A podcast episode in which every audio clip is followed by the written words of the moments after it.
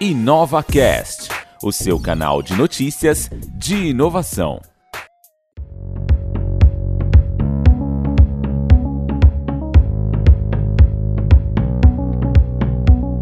Olá, seja bem-vindo ao InovaCast, o seu canal de notícias de inovação.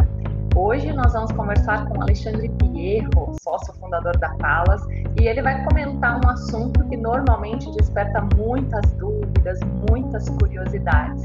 Então, Alexandre, seja muito bem-vindo. Gostaria que você já começasse nos respondendo a uma pergunta: o que é o assessment? Olá, Marília, e olá para todo mundo que está nos ouvindo no podcast.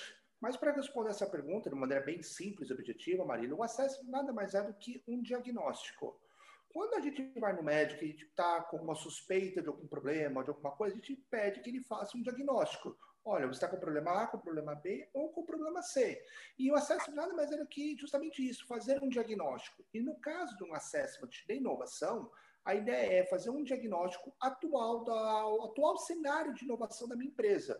Muitas empresas entendem que são muito inovadoras, porém, quando elas fazem o seu assessment, elas veem que elas têm muitos gaps, que elas têm muitas diferenças entre o concorrente, principalmente com o que o mercado deseja. E a ideia do assessment é justamente isso: fazer um raio-x, uma radiografia do atual momento, e com isso a empresa vai poder fazer um plano estratégico para conseguir atingir os objetivos que ela tanto deseja.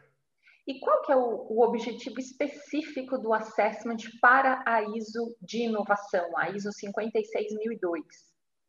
A ideia é, são nesse, nesse ponto, né, haveriam praticamente dois grandes pilares, duas grandes rotas que a gente pode tomar. Uma é, são empresas que querem, que são inovadoras, que têm só uma gestão de inovação, mas elas não sabem como está a gestão de inovação dela perante o mercado, perante outros players, perante o benchmark que a gente pode fazer com empresas internacionais. Então, ela quer ver se a aderência dela está grande ou não. Uma vez pensando que a ISO 56002 é um framework de boas práticas de inovação, é muito fácil eu conseguir ver se estou bem ou não no quesito inovação, uma vez comparado com esse framework. Se minha nota é boa, se eu tenho um bom ranking nesse framework, significa que eu estou aderente com as boas práticas de inovação que são pregadas mundialmente. Então, o primeiro grande viés dessa ação seria essa. E o outro seria na questão do planejamento estratégico. Eu tenho, eu quero colocar inovação dentro do meu portfólio. Eu preciso colocar inovação dentro da minha empresa. Mas como fazer isso? Por onde eu vou? O que, que eu faço? Como eu faço? Principalmente no mundo hoje, que nós estamos num mundo muito caótico, num mundo muito dinâmico, onde as coisas acontecem de maneira muito rápida, muitas vezes a empresa tem que inovar, só que não sabe como. Muitas vezes ela vai inovar achando que só a inovação é transformação digital e colocar um monte de ferramentas, um monte de tecnologia dentro da empresa, só que essa tecnologia não vai responder nada para a minha empresa porque não tem um planejamento por trás disso. E o acesso não te dá esse input de ver quais são os objetivos da empresa em termos estratégicos e quanto falta para a inovação ajudar eu conseguir atingir esses objetivos desse planejamento estratégico. Então, eu vejo que o acesso tem esses dois grandes viés. Um que é para ver, fazer o benchmark, ver quanto estou aderente com as boas práticas internacionais de inovação, entenda-se ISO 56002, e a outra, que é com relação ao planejamento estratégico da empresa. Perfeito. E você acabou tocando num ponto muito importante, que é essa questão de que inovação nem sempre tem algo a ver com tecnologia. Então, é sempre importante a gente frisar isso. A gente tem visto muitas empresas achando que transformação digital é sair adotando uma série de tecnologias, gastam um monte de dinheiro com isso, mas acabam pecando na parte mais importante, que é na definição da estratégia. Então, pelo que o Alexandre está colocando aqui para a gente, o assessment ele pode te ajudar, inclusive, no preparo desse planejamento até para fazer a adoção de tecnologias, não é isso, Alexandre? Exatamente. Quando a gente pensa em tecnologia, eu vou trazer para a nossa conversa a questão da indústria 4.0, que é algo tão necessário para a nossa indústria, tão necessário para a área de serviço e comércio, que aí começa a ter o primeiro grande viés equivocado. As pessoas entendem que as tecnologias da indústria 4.0 são só para pessoas da, da, do setor industrial. Esquece o comercial e esquece o de serviço. Mas uma, um dos setores que mais se utiliza essas tecnologias é a, a área de serviços, não a indústria, por mais uh, estranho que isso possa parecer. E o que, por que eu estou falando da indústria 4.0? Muitas empresas querem está adequada à indústria 4.0. O que, que elas vão? Elas vão lá, pegam empréstimos milionários, saem comprando um monte de robô, saem comprando um monte de ferramentas de inteligência artificial, saem comprando óculos de realidade virtual, saem comprando um monte de coisa. Ótimo, legal. Vai parecer que tá, eu estou falando, estou trabalhando numa empresa do Vale do Silício, onde é tudo colorido, tudo é bonito, as, tem as melhores tecnologias do mundo, mas só que no final do dia isso vai emitir nota fiscal para a empresa? No final do dia, isso vai trazer retorno financeiro para os acionistas? Vai trazer retorno financeiro para os meus produtos? Eu vou conseguir vender mais? Se a resposta for não para todas elas, esquece a tecnologia, vamos fazer outra coisa. A tecnologia ela tem que ajudar a otimizar tarefas aquela coisa que, é, que a pessoa, eu preciso ter dois, três, quatro funcionários, são extremamente tarefeiros, que vão dar entradas e não, por exemplo, nota fiscal, fazem aqueles arquivos almoxarifados gigantescos para guardar a documentação, aí sim pode ser que tenha uma tecnologia, pode ser boa, porque eu vou estar digitalizando algo que é extremamente moroso, vou estar diminuindo o meu desperdício, ou seja, eu vou diminuir meus headcounts, vou diminuir áreas Uh, áreas de armazenagem, porque eu vou conseguir gravar, guardar tudo isso na questão digital. Então, aí sim a tecnologia pode dar um resultado. Caso contrário, eu implementar a tecnologia por implementar, eu tenho que estar sempre com isso na cabeça. Isso vai trazer benefícios fiscais e financeiros para a empresa? Se sim, ótimo, vamos seguir. Se não, vamos pensar de outra maneira. Eu acho que aí tem muitos exemplos que a gente pode dar, praticamente desde que a gente saiu da África, mais de 70 mil anos atrás, a gente faz inovação. Arco e flecha foi uma grande inovação. A questão do saneamento básico através da privada foi uma, uma grande inovação. E foi uma inovação que conseguiu fazer com que a humanidade conseguisse vencer a peste, a peste negra. Então, olha quantos exemplos existem de inovações que não são tecnologia. E hoje, infelizmente, o mercado entende que inovação é uma coisa muito nova, pelo contrário, não é a gente inova desde sempre. E segundo, que a inovação tem que ter um viés de tecnologia. Pode ter sim, ela pode ser necessária. Portanto, que essa tecnologia me ajude a minimizar tarefas burocráticas e tarefas rotineiras. Caso contrário, eu vou implementar a tecnologia e muitas vezes eu vou trazer pessoas de headcounts mais caros para dentro da minha empresa para mexer num programa que não vai me dar resultado nenhum no final do dia. E resumindo a história, eu vou gastar mais para ter um resultado pior. Então é isso que a gente não a gente tem que combater e é isso que a gente tem que tentar entender, que a inovação ela serve para criar novos produtos, novos serviços, novos processos. Não para burocratizar produtos, não para burocratizar serviços e não para burocratizar os processos. Bom, já estou convencida. Quero fazer um assessment na minha empresa. Como é o passo a passo? O assessment é muito simples. Lógico que o melhor dos mundos seria que a gente não estivesse no meio de uma pandemia e pudesse pessoalmente na empresa para sentir a cultura, sim, porque a cultura é muito importante na questão de inovação, diferente de outros viés, por exemplo, como o caso da qualidade ou no caso do meio ambiente, onde você tem outras questões por trás.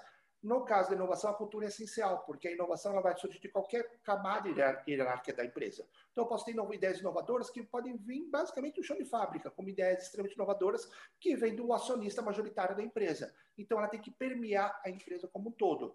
Só que isso a gente consegue ver muito fisicamente, mas agora, se adequando é, remotamente, como é que a gente faria isso? Através de entrevistas, onde você entrevista pessoas de todos os níveis hierárquicos. Eu quero fazer uma acesso no meu departamento de inovação. Ótimo, mas só que não é só o teu departamento de inovação que tem que ser visto eu tenho que olhar também a questão do RH, porque no RH eu tenho toda a questão de engajamento das pessoas, eu tenho que conversar com o pessoal da operação que faz o meu produto, tenho que conversar com fornecedores, se for possível, com clientes, se for possível, para entender todo o ecossistema que está permeando a empresa.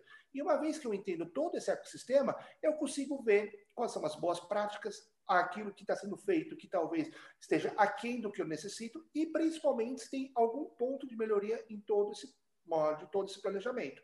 Uma vez que eu fiz essa entrevista, analisei tudo isso, aí eu vou para a segunda etapa, que é a parte documental, que eu vou analisar os documentos, indicadores. Aí também tem outra questão que as pessoas acabam não entendendo. Inovação, como qualquer outro processo, precisa de métricas, porque aquilo que não é medido não é gerenciado, e aquilo que não é gerenciado não me traz retorno. Então, se eu estou querendo fazer que a inovação me gere retorno, traga um retorno para a minha empresa, eu preciso medir. Então, eu tenho que medir, ver os indicadores que são, que são utilizados para a empresa, tenho que ver como é que é o funil de ideias dela, tem que ver quem está engajado, quem não está engajado. Então, você acaba vendo toda a empresa, também não só a questão de entrevista, mas a parte documental dela para ver como está estruturado os processos. E uma vez que você fez essas, essas duas etapas, a etapa de analisar a cultura através de entrevistas e através da etapa de análise documental, é feito um relatório, e esse relatório, no caso da PAL, nós trabalhamos muito com a questão de mapa de calor, onde vai mostrar os pontos verdes são os pontos que eu estou mais atendendo e o ponto vermelho são os que eu estou menos atendendo, como fosse um semáforo. Exatamente, a ideia é exatamente do semáforo. Aquilo que é verde, vamos potencializar, aquilo que é vermelho tem que tomar cuidado. E com o depósito desse mapa de calor, a empresa consegue saber, perante o prisma da ISO 56002, o que, que ela está aderindo, o que, que ela não está, quais são os pontos de oportunidades que ela tem, qual não tem. Já dando um feedback que a gente vê muito no mercado, falando muito de empresas inovadoras. Tem muita empresa que tem um funil de inovação com as melhores ideias, melhores métricas, melhores indicadores. Só que eles não fazem uma coisa essencial que a ISO 56 mil traz para a questão da gestão de inovação, que é a análise de oportunidades e ameaças, oportunidades e riscos. Uma vez que eu não faço isso, o que acontece? a gente vê empresas como Airbnb, a gente vê empresas como Uber uh, fazendo uma disrupção do mercado, porque o mercado até então, que estava estagnado, que estava bem consolidado, não viu as oportunidades que haviam no mercado à sua frente, não viu as ameaças que podiam fazer uma disrupção no seu mercado. E a ISO ela traz muito isso, de analisar essa gestão de riscos. E isso é uma coisa que normalmente a gente vê que no, durante o assessment que as empresas não têm. Elas se preocupam muito com a geração de ideia e criar produtos novos, mas elas não veem a questão de olhar as questões externas e ver o que está acontecendo externamente, que pode ajudar ou potencializar meu mercado ou pode sofrer uma disrupção no meu mercado. Porque se eu sei que eu vou ter uma disrupção daqui dois, três, quatro anos, hoje está na hora de eu trabalhar e pivotar meu trabalho, pivotar a minha empresa. Caso contrário, daqui dois, três, quatro anos eu vou sofrer como a Kodak sofreu, né? É isso mesmo. Queria que você contasse para gente algumas curiosidades, né? O que, que acontece aí na hora do, do assessment? Quais costumam ser os erros mais comuns da empresa? Qual é a temperatura, né, que você tem sentido aí é, nos assessments que você tem feito? O que eu vejo muito, e isso já está se tornando um pouco de padrão, é a gente vê que o departamento de inovação é extremamente engajado, entende bastante de inovação. Mas quando você vai ver a capilaridade disso ao longo da empresa, quando você vai falar com pessoas mais operacionais, pessoas de departamentos mais periféricos, que são tão importantes quanto o departamento de inovação, elas não sabem o que significa inovação, não entendem de inovação e não sabem nem para que gerar as ideias. Então a gente vê uma questão de falha de comunicação muito grande. E se a comunicação é falha, o meu resultado lá na frente vai, vai ter uma falha também. Então, o que eu vejo, assim, talvez de mais, o input mais interessante que eu posso dar é justamente isso que as empresas têm que pensar na gestão de inovação não exclusivamente como um cluster dentro da empresa, separado de todo o teu ecossistema. Todo mundo tem que entender isso. Lógico que inovação é algo estratégico, então eu não vou falar para todo mundo o que, que eu quero fazer de produto lá na frente, porque senão pode ser que meu concorrente fique sabendo, ou meu cliente fique sabendo e não goste desse produto. Então a gente tem que ver a questão estratégica por trás disso. Mas todo mundo tem que entender o mínimo do que está sendo feito. Fazer inovação por fazer inovação não engaja as pessoas. E se eu não engajo as pessoas, a coisa mais importante que eu posso ter, que é a geração de ideias que vão me fazer fazer novos produtos, novos serviços ou novos processos, eu não vou ter. Isso tem muito a ver também com o que a norma fala sobre cultura de inovação, né? que a gente precisa fazer com que essa cultura de é, inovação, colaboração, adaptabilidade, resiliência, ela chegue em todas as esferas da empresa. E pelo que o Alexandre está trazendo aqui para a gente, esse tem sido o maior desafio das empresas. Né? Então, Alexandre, eu queria aproveitar te pedir aí alguma dica para as empresas que estão enfrentando esse problema é, relacionado justamente à cultura, que é a grande essência da inovação em qualquer empresa, independentemente de porte ou segmento. O que, que a ISO 56002 traz é, como um, um guia mesmo de diretrizes, de boas práticas, para que a gente consiga fortalecer é, essa diretriz, esse pilar que é tão importante para a geração de inovação? O que talvez a ISO traga, e talvez o que a gente tenha visto que pode ser mais, dar um retorno melhor para a empresa, é uma palavra simples, chamada engajamento. Eu tenho que engajar todas as minhas partes interessadas. E quando eu falo engajar, também não é engajar só quem está dentro da minha empresa, é engajar as pessoas que estão fora. Lembrando, o meu cliente hoje pode ser meu fornecedor amanhã. E meu concorrente hoje pode ser meu cliente amanhã. Então você tem que ter um engajamento da sua, de todo o seu ecossistema para garantir que existam trocas. Mas quando a gente pensa na questão interna da empresa, o engajamento também pode ser é, resolvido com uma palavrinha muito simples: comunicação. Ninguém sai da sua casa querendo fazer um serviço ruim. Ninguém sai da sua casa e fala, olha, eu vou fazer uma não conformidade, hoje eu vou fazer algo errado à produção pra, porque não quero produzir 10 parafusos, eu quero produzir 9 parafusos e meio porque eu quero, que eu acho legal fazer 9 parafusos e meio. Ninguém faz isso. As pessoas cometem equívocos por conta da falta de comunicação. Então, se você tem uma comunicação assertiva, por isso que é tão importante o departamento pessoal e o departamento de recursos humanos estarem presentes na inovação, porque é eles que vão fazer as iniciativas de comunicação dentro da empresa se capitalizar e todo mundo falar a mesma linguagem. Porque não adianta eu estar dentro do meu departamento de inovação, fazer ter as ideias mais interessantes do mundo, ter os melhores softwares do mundo, ter as melhores, as melhores cabeças pensantes, se no final da ponta que quem é que vai fazer meu produto não sabe nada disso e não entende por que está fazendo isso. Então, se a gente pensa em cultura, a gente tem que pensar em engajamento, e engajamento vem muito da questão da comunicação interna das empresas. E quanto tempo uma empresa demora para fazer aí todo esse processo de assessment? O assessment normalmente é um projeto rápido, porque se é um projeto que nós estamos pensando para tirar um raio-x ou fazer um planejamento, ambas as coisas não podem demorar. Se eu faço um raio-x que demora dois anos, o raio-x no final do projeto é totalmente diferente do começo. Se eu faço um projeto com um viés de fazer um planejamento, por exemplo, para 2021, se eu demorar um ano para fazer esse planejamento, quando chegar no final do projeto, já acabou o ano, então não adiantou nada, tem que fazer outro planejamento. Então é um projeto que dura em torno de 30 a 45 dias, justamente por isso, que tem que ser um projeto rápido, com vários, com engajamento rápido, ter é, acesso a informações muito rápidas por parte da empresa, conversar com todo mundo, com entrevistas rápidas. Normalmente, nossos assessments são em torno de 10 até 20 pessoas entrevistadas, dependendo do porte da empresa. E são entrevistas de 15 a 20 minutos, porque o que a gente tem que perguntar, a pessoa tem que saber logo de bate-pronto. Se ela não sabe, significa que ela não foi comunicada dessa informação. Se ela não foi comunicada, não adianta ficar se estendendo. E outro ponto também, não tem como a gente pegar pessoas e ficar meia hora, uma hora conversando com elas, senão elas vão deixar de fazer atividades delas da empresa. Então tem que ser uma coisa realmente assertiva, objetiva e rápida. E esse projeto, processo todo, desde o início do projeto até a entrega do, do, do, resultado, que é o nosso mapa de calor, que a, empresa vai poder ver a aderência ou fazer o planejamento estratégico com base nele, é mais ou menos de 30 a 45 dias. Às vezes um pouquinho menos, às vezes um pouquinho mais, aí vai depender um pouquinho da agenda e o esforço que a empresa tem. Bom, agora eu queria que você respondesse a pergunta que vale um milhão de dólares. O que, que eu faço com esse relatório? Depois que a gente terminou né, o processo de assessment, recebeu o relatório lá com mapa de calor, e agora? Uma vez que você fez esse mapa de calor, você tem dois viés. Um, eu posso usar ele para criarmos objetivos estratégicos para minha empresa naquele ano. Se eu vejo que eu quero trazer muitos objetivos de inovação na minha empresa, mas os meus processos que, de inovação que um assessment levantou estão muito fracos, não adianta eu criar objetivos estratégicos de inovação, porque meus processos não vão ter a capacidade de gerar essa inovação. Então, eu tenho que arrumar meus processos. Se eu tenho que arrumar meus processos, aí sim faz sentido pensar num manual de boas práticas de inovação e ver como esse manual pode ajudar a fazer os meus processos ficarem mais robustos.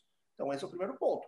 Segundo ponto, vamos supor que eu queira ter padrões internacionais de gestão de inovação, que são, é o famoso framework da 56002. Uma vez que eu tenho o assessment, fica muito mais fácil saber quais são meus gaps e o que, que eu preciso gastar de energia para chegar no, que é no padrão internacional de inovação. Se eu não tenho assessment, o que acontece? A gente pode ser que a gente gaste ao longo do projeto de uma implementação energia em locais que não eram necessários.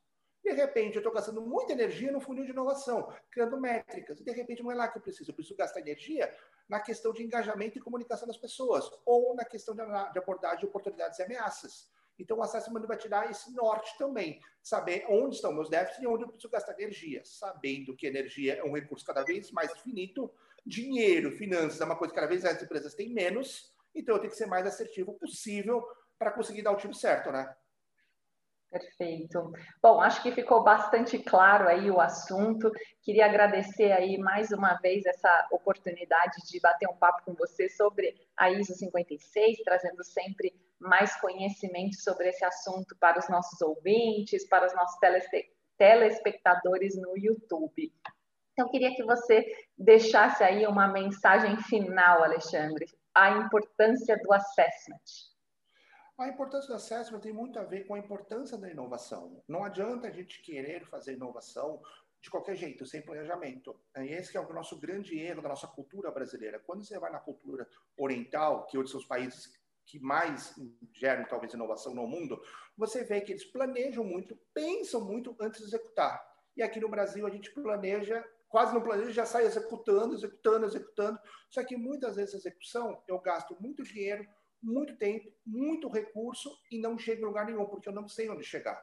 Então, às vezes, vale a pena sim você dar um passinho atrás, fazer um planejamento para entender aonde você quer chegar. E que uma vez eu tenho a bússola e sei onde é que está o norte da minha bússola, talvez eu não chegue no norte, mas eu vou chegar no nordeste, no noroeste. Eu vou estar próximo do lugar onde eu quero. O ruim é quando você não tem bússola, qualquer lugar e qualquer vento te ajuda, né? É isso aí. Para quem não sabe onde quer chegar, qualquer lugar serve. Já serve. Então, eu queria agradecer aqui a sua participação, Alexandre. Hoje nós falamos sobre assessment aqui no InovaCast. Eu quero te deixar, obviamente, um convite para que você siga a Palas nas redes sociais. Nós estamos no LinkedIn, no Facebook, no Instagram, aqui no YouTube, no Spotify, iTunes, enfim, onde tiver um lugar onde a gente possa compartilhar conhecimento sobre inovação, lá estará a Palas. Quero agradecer aí pela sua paciência, pela sua audiência e a gente se encontra no próximo episódio. Até lá!